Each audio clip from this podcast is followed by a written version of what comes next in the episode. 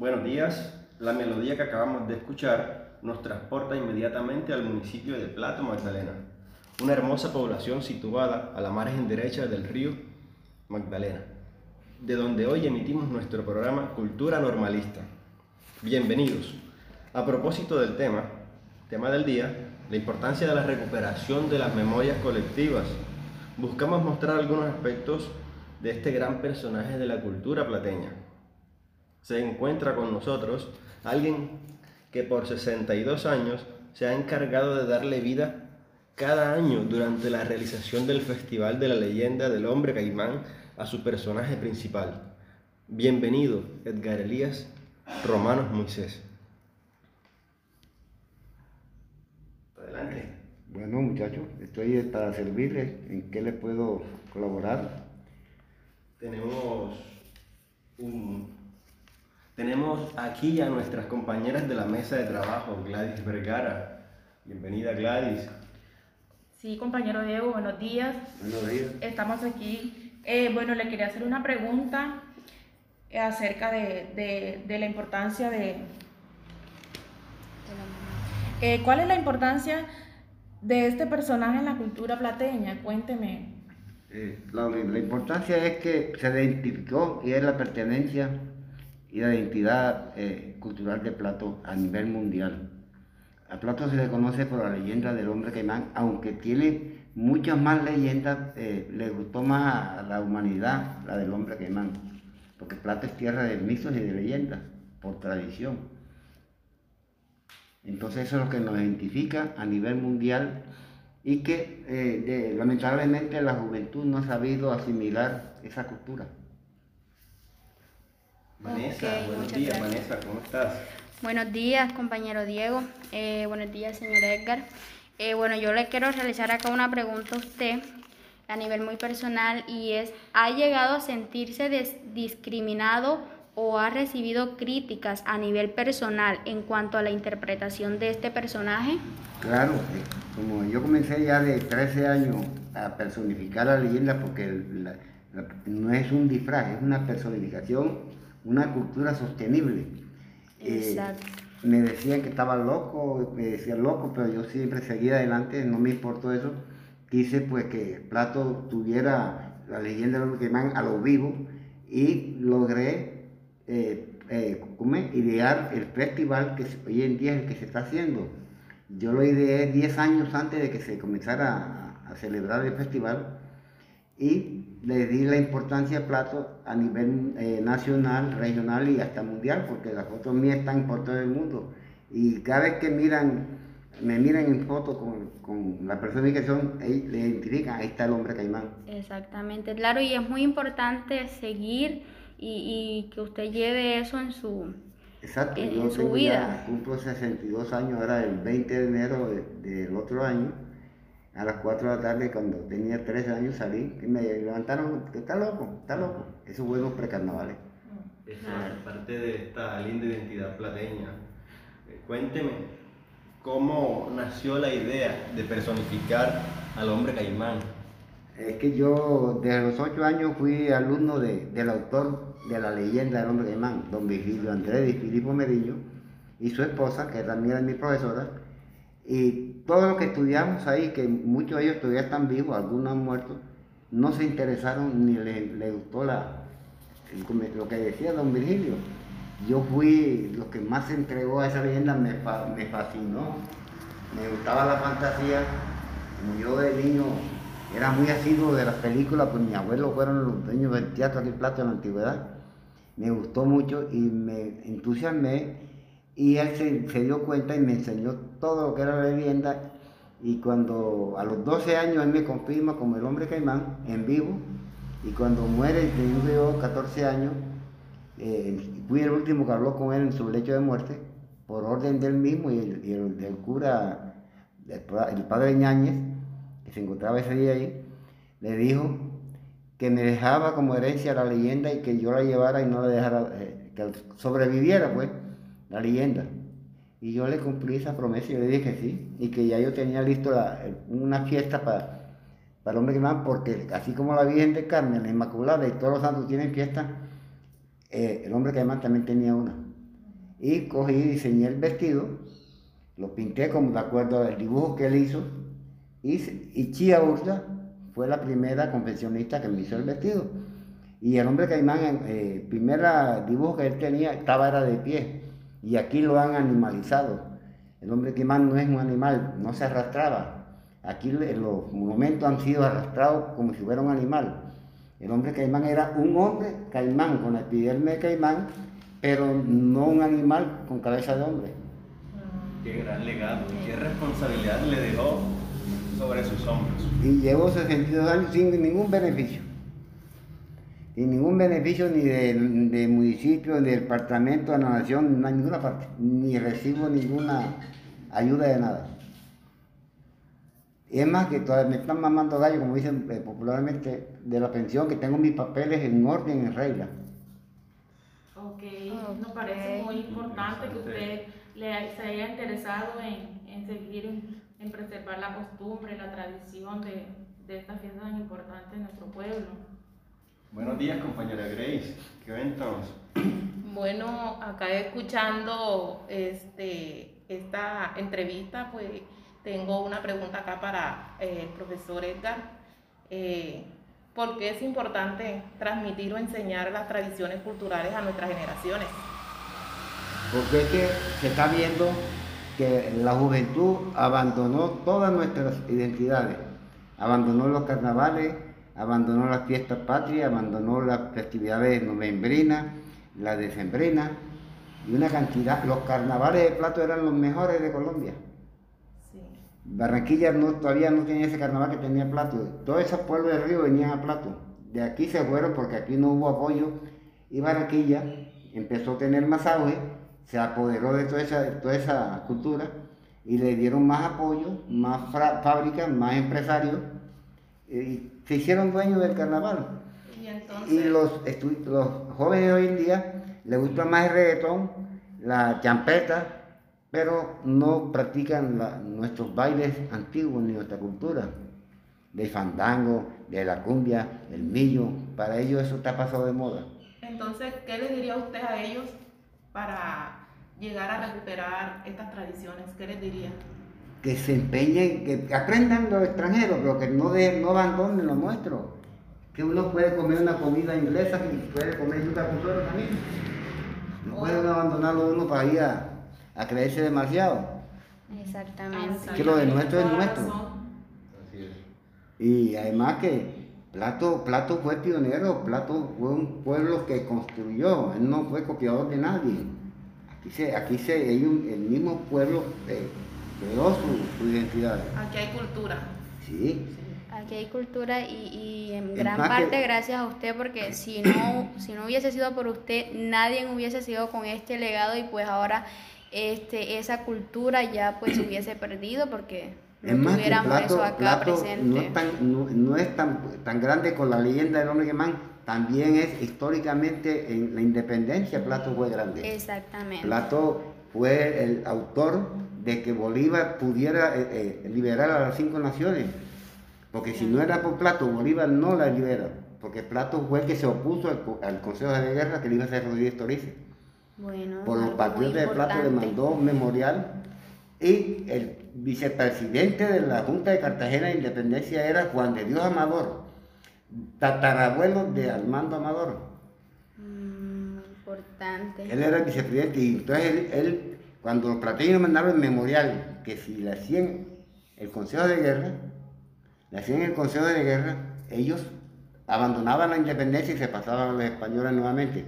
Entonces, el Rodríguez Torice le preguntó a Juan de Dios, ¿qué hago yo con tus paisanos? Le dije, nada, no le hagas el consejo de guerra a Bolívar.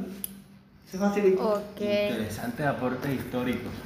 Interesantes aportes históricos. Nos están escribiendo acá en nuestras redes sociales. Nos pregunta, nos pregunta Katy Medina. Eh, señor Edgar, ¿cuál ha sido su mayor satisfacción de encarnar al hombre caimán? Dijo, la satisfacción es personal, espiritual, de que uno, uno llevó algo que le gustó, que le llevó en el alma, sin, sin, pensar en ningún beneficio, ninguna ambición, sino solamente por darle eh, una, una compensación a Plato de cuando mis, parientes anteriores, mis antepasados, llegaron a, Plato, de, huyendo de tantas guerras eh, religiosas en, Medio Oriente, aquí se llegaron con los brazos abiertos y el corazón abierto. Entonces yo quise hacer algo por este pueblo, donde yo nací, porque la gallina vino a poner el huevo en corral ajeno. Entonces yo en compensación para, hacer algo por ese pueblo, he llevado esa, esa responsabilidad para que el plato se reconozca en el mundo. Ok, algo muy lindo y muy importante. Por, por, enaltecer la cultura de este bello municipio, por dejar en alto, por ser una bandera, por ser un símbolo acá en estas tierras. Eh, ha sido un placer tenerlo acá en nuestro espacio. Muchas gracias. Le agradecemos de eh, corazón por su colaboración. Esto, esto ha sido todo por hoy. Eh, muchas gracias por eh, su atención. que la universidad le da poco tiempo, porque es que esto, esto, es para que la universidad tenga más, más documentos sobre todas estas cosas, no una cosa reducida. Claro. Estuvo con ustedes Diego Amador, Vanessa Aragón, Gladys Vergara, Grey González y nuestra compañera Katy Medina. Muchas gracias.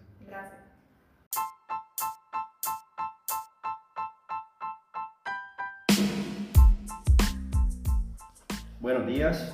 La melodía que acabamos de escuchar nos transporta inmediatamente al municipio de Plato, Magdalena, una hermosa población situada a la margen derecha del río Magdalena, de donde hoy emitimos nuestro programa Cultura Normalista. Bienvenidos. A propósito del tema, tema del día, la importancia de la recuperación de las memorias colectivas, buscamos mostrar algunos aspectos de este gran personaje de la cultura plateña, se encuentra con nosotros alguien que por 62 años se ha encargado de darle vida cada año durante la realización del Festival de la Leyenda del Hombre Caimán a su personaje principal. Bienvenido, Edgar Elías Romanos Moisés. Adelante. Bueno, muchachos, estoy para servirles. ¿En qué les puedo colaborar? Tenemos un tenemos aquí a nuestras compañeras de la mesa de trabajo, Gladys Vergara. Bienvenida Gladys. Sí, compañero Diego, buenos días. Buenos días. Estamos aquí. Eh, bueno, le quería hacer una pregunta acerca de, la importancia de... Eh, ¿Cuál es la importancia de este personaje en la cultura plateña? Cuénteme. Eh, la, la, importancia es que se identificó y es la pertenencia y la identidad eh, cultural de Plato a nivel mundial. A Plato se le conoce por la leyenda del hombre caimán, aunque tiene muchas más leyendas, eh, le gustó más a la humanidad la del hombre caimán, porque Plato es tierra de mitos y de leyendas, por tradición. Entonces eso es lo que nos identifica a nivel mundial y que eh, lamentablemente la juventud no ha sabido asimilar esa cultura. Vanessa, buenos días, Vanessa, ¿cómo estás? Buenos días, compañero Diego. Eh, buenos días, señor Edgar. Eh, bueno, yo le quiero realizar acá una pregunta a usted a nivel muy personal y es, ¿ha llegado a sentirse discriminado o ha recibido críticas a nivel personal en cuanto a la interpretación de este personaje? Claro, como yo comencé ya de 13 años a personificar la leyenda porque no es un disfraz, es una personificación una cultura sostenible. Eh, me decían que estaba loco, me decían loco, pero yo siempre seguía adelante, no me importó eso. Quise pues que Plato tuviera la leyenda de los queman a lo vivo y logré eh, eh, idear el festival que hoy en día es el que se está haciendo. Yo lo ideé 10 años antes de que se comenzara a celebrar el festival y le di la importancia a Plato a nivel eh, nacional, regional y hasta mundial, porque las fotos mías están por todo el mundo.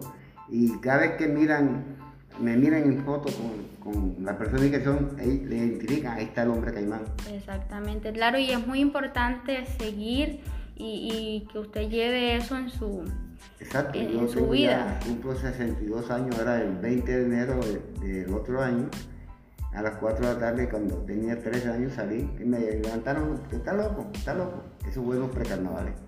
Esto es parte de esta linda identidad plateña. Cuénteme, ¿cómo nació la idea de personificar al hombre caimán?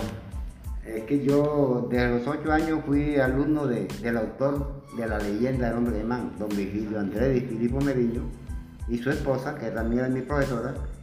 Y todos los que estudiamos ahí, que muchos de ellos todavía están vivos, algunos han muerto, no se interesaron ni les le gustó la, lo que decía don Virgilio. Yo fui lo que más se entregó a esa leyenda, me, me fascinó, me gustaba la fantasía. Como yo de niño era muy asiduo de las películas, pues mi abuelo fueron los dueños del teatro aquí Plato en la antigüedad. Me gustó mucho y me entusiasmé y él se, se dio cuenta y me enseñó todo lo que era la leyenda y cuando a los 12 años él me confirma como el hombre caimán en vivo y cuando muere yo 14 años eh, fui el último que habló con él en su lecho de muerte por orden del mismo y el, y cura el, pa- el padre Ñáñez que se encontraba ese día ahí le dijo que me dejaba como herencia la leyenda y que yo la llevara y no la dejara, eh, que sobreviviera pues la leyenda. Y yo le cumplí esa promesa y le dije sí, y que ya yo tenía listo una fiesta para, para el hombre que más, porque así como la Virgen de Carmen, la Inmaculada y todos los santos tienen fiesta, eh, el hombre que más también tenía una. Y cogí y diseñé el vestido, lo pinté como de acuerdo al dibujo que él hizo, y, y Chía Ursa fue la primera confeccionista que me hizo el vestido.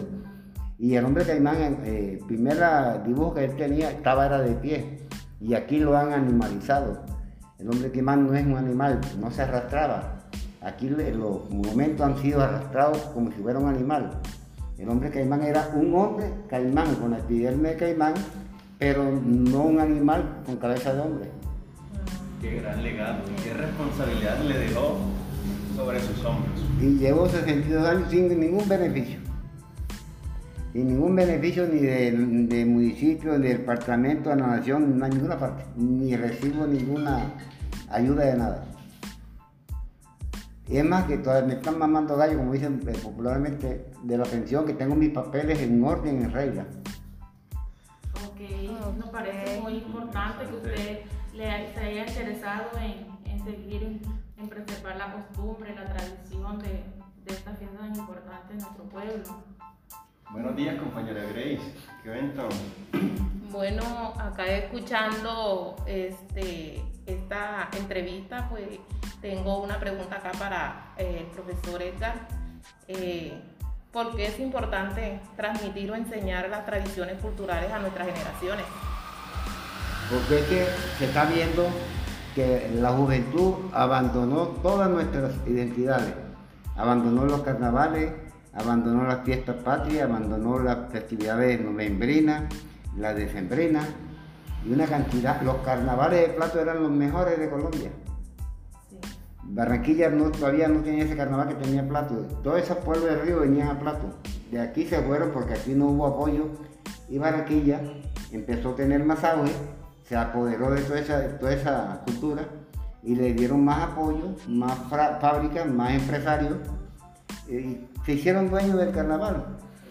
Y los, jóvenes de hoy en día les gusta más el reggaetón, la champeta, pero no practican la- nuestros bailes antiguos ni nuestra cultura. Del fandango, de la cumbia, del millo, para ellos eso está pasado de moda. entonces, ¿qué le diría usted a ellos para llegar a recuperar estas tradiciones? ¿Qué les diría? Que se empeñen, que aprendan los extranjeros, pero que no, de, no abandonen lo nuestro. Que uno puede comer una comida inglesa y puede comer yuca con solo también. No puede uno abandonarlo uno para ir a, a creerse demasiado. Exactamente. Que lo de nuestro es nuestro. Y además que Plato, Plato fue pionero, Plato fue un pueblo que construyó, él no fue copiador de nadie. Aquí se, aquí se, hay un- el mismo pueblo eh, creó su, su identidad. Aquí hay cultura. Sí.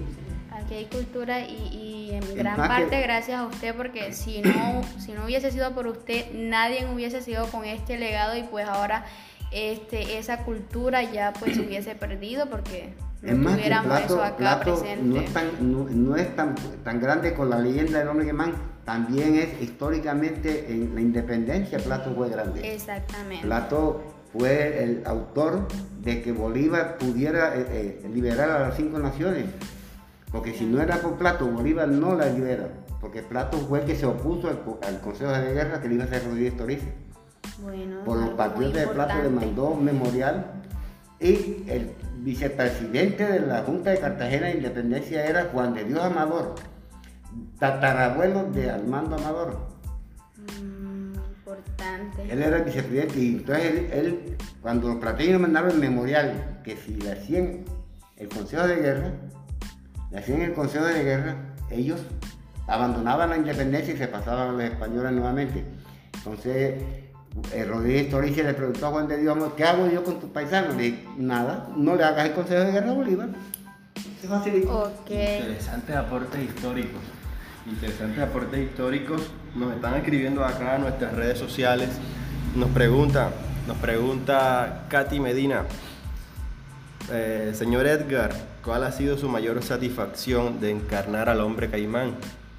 Dijo, la satisfacción es personal, espiritual, de que uno, uno llevó algo que le gustó, que le llevó en el alma, sin, sin pensar en ningún beneficio, ninguna ambición, sino solamente por darle eh, una, ¿cómo se- una compensación a Plato de cuando mis, mis parientes anteriores, mis antepasados llegaron a, Plato, huyendo de tantas guerras eh, religiosas en, en- Medio Oriente, aquí se llegaron con los brazos abiertos y el corazón abierto.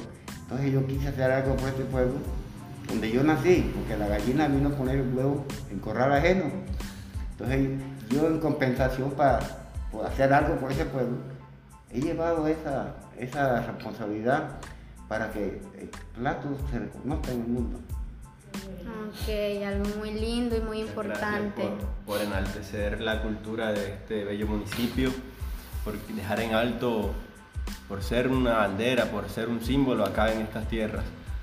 Eh, ha sido un placer tenerlo acá en nuestro espacio. Muchas gracias. Agra- le agradecemos Eh, de corazón por su colaboración. Esto, esto ha sido todo por hoy. Eh, muchas gracias por su Y atención. lástima que la universidad le da poco tiempo, porque es que esto, esto es para que la universidad tenga más, más eh, documentos sobre todas estas cosas, Así no es. una cosa reducida. Claro. Estuvo con ustedes Diego Amador. Vanessa Aragón Gladys Vergara. Grey González. y nuestra compañera Katy Medina. Muchas gracias.